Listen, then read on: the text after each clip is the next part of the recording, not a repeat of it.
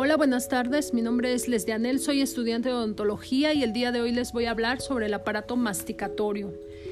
El aparato masticatorio se conforma por la cavidad bucal que tiene lugar en la primera etapa de los procesos digestivos, la cual la conforman por la digestión bucal que comprende la aprehensión del alimento, la masticación, la insalivación, la percepción de los sabores y finalmente la deglución del alimento.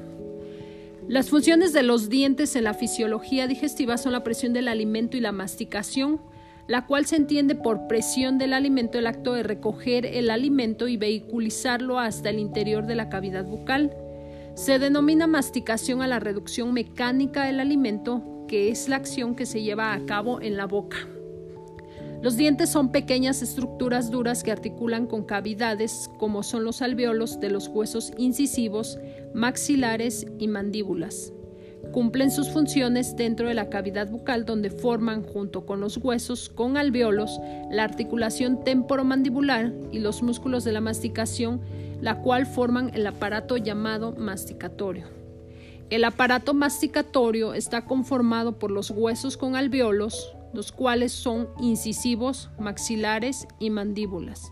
La articulación temporomandibular, los músculos de la masticación, los dientes que son premolares y molares, los cuales forman el aparato masticatorio.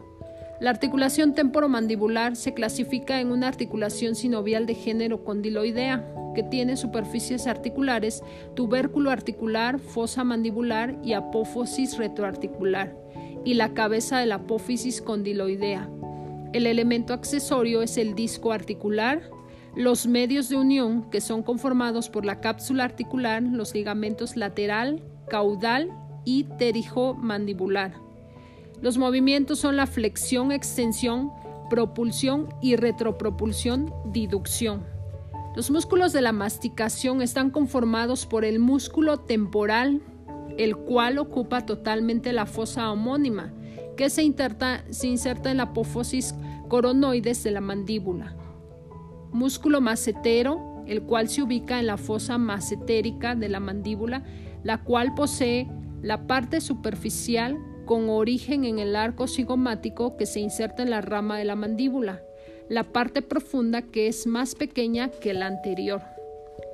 Los dientes, vamos a hablar de los dientes. Los dientes son las partes en las que se divide un diente, son la corona, el cuello, la raíz y la cavidad pulpar.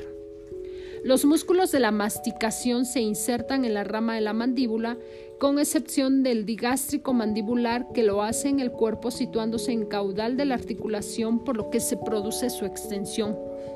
La gonfosis. En el modo tecóndoto, cada diente tiene su alveolo y la raíz está unida al hueso alveolar por el ligamento periodontal. El ligamento está formado por fibras de colágeno, fibras de Charpey que se unen al cemento y al hueso alveolar. El conjunto es la gonfosis, que es la articulación fibrosa.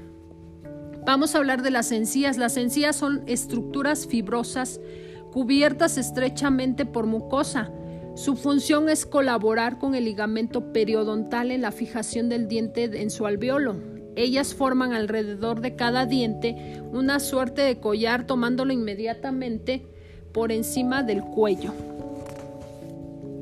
La forma de los dientes. Los, los dientes son heterodontes. La forma de los dientes se relaciona con la función de rostral a caudal. Son incisivos y muelas que son premolares y molares.